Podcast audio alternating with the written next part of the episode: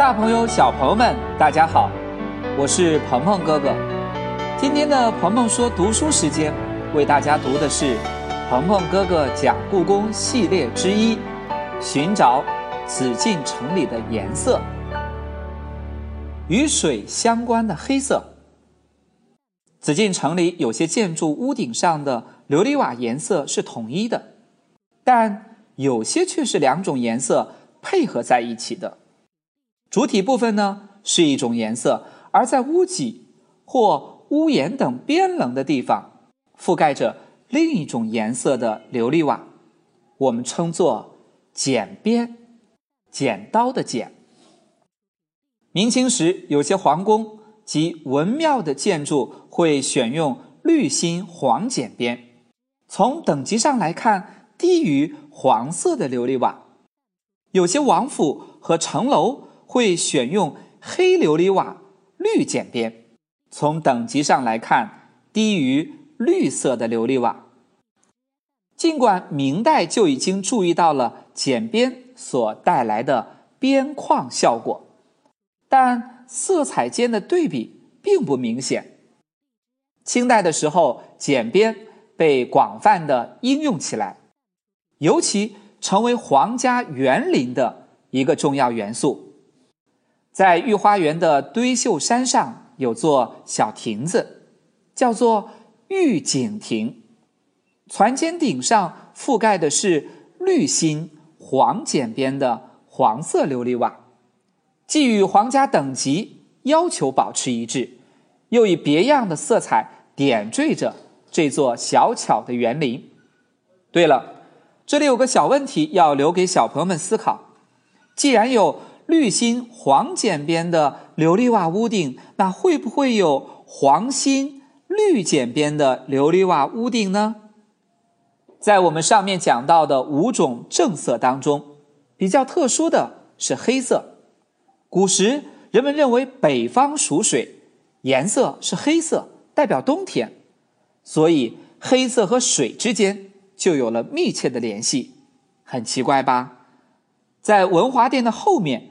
就有这样一个特殊的建筑，屋顶既不是黄色，也不是绿色，而主要用的是黑色的琉璃瓦，只是在边缘一圈用绿色琉璃瓦剪边来搭配。既然黑色是和水联系在一起的，那么这个建筑最害怕的就应该是火了。这样的设计是希望用水。来保护这个建筑，小朋友们想到了吗？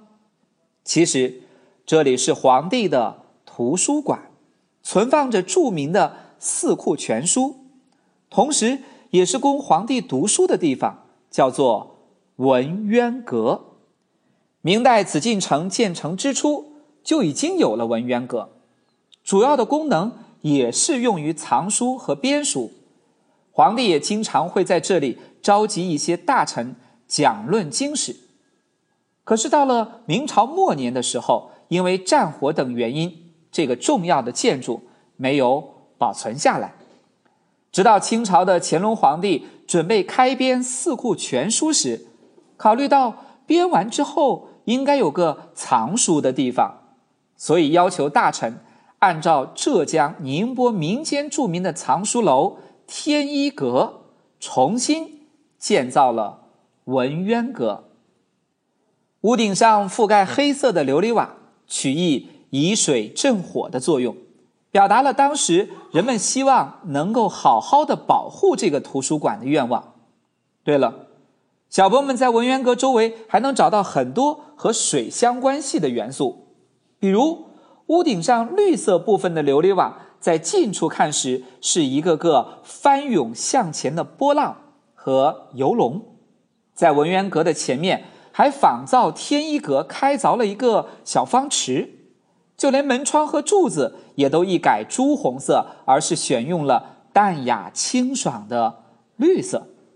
所以，站在文渊阁前面时，感受到的不是视觉上的震撼，而是一种很适合读书的宁静感。当我们俯瞰整个紫禁城时，文渊阁就像一片金色当中的黑珍珠，耀眼而夺目。当然了，黑色不仅体现在屋顶上，也体现在很多其他建筑的细节上。小朋友们在生活中有没有听过这样的事情呢？如果有人比较胖，他是更愿意买黑色的衣服呢，还是会选择更加鲜艳的颜色呢？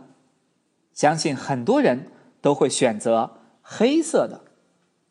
因为黑色从色彩的视觉上来看，具有非常好的收缩性，所以是一种很好的调和冷暖色调的办法。倦勤斋是紫禁城宁寿宫花园里最北部的一个重要建筑。宁寿宫花园是乾隆皇帝为了自己当上太上皇之后养老所用的居所，但事实上。他并没有在这里生活过。倦勤斋是宁寿宫花园的重要组成部分，建筑出发点就是为了抛却世俗的很多杂念，寻找一种宁静舒适的感觉。因此，并不需要像金銮宝殿一般具有强烈的视觉冲击力。同样。为了使这个建筑能够和花园的景致很好的融合，倦勤斋选用的也是多用于花园建筑的绿色屋顶。同时，为了避免廊下以蓝绿为主的冷色调彩绘花纹和以朱红色为主的暖色调柱子门窗之间的冲突，工匠们在梁上绘画的时候用了。很多黑色，并把门窗的边框用黑色的漆刷过，使得冷暖色调之间的过渡显得柔和多了。设计师们花的心思可真是不少。在这里，给各位小朋友们补充一个小知识点，聊一聊《四库全书》。乾隆四十七年，历经十年，先后有四千四百多人。共同参与编撰的《四库全书》终于完成了。乾隆皇帝在文渊阁设宴赏赐各级官员，至今文渊阁的东南部还留有碑亭一座，里面立着一通石碑。正面呢是乾隆皇帝撰写的《文渊阁记》，背面呢是这次文渊阁赐宴的时候爱写诗的乾隆皇帝所著的御制诗。编成的《四库全书》到底有多少呢？一共有三万六千册，分为经史子集，其中经部是褐色绢，史部为红色绢，子部呢是黄色绢，集部为灰色绢，分别藏在楠木的书匣内，整齐的摆放在书架上，充满了文渊阁三层的内饰。皇帝的图书馆可真够气派的。好了，我们今天的鹏鹏说读书时间就读到这里，下期节目我们再见。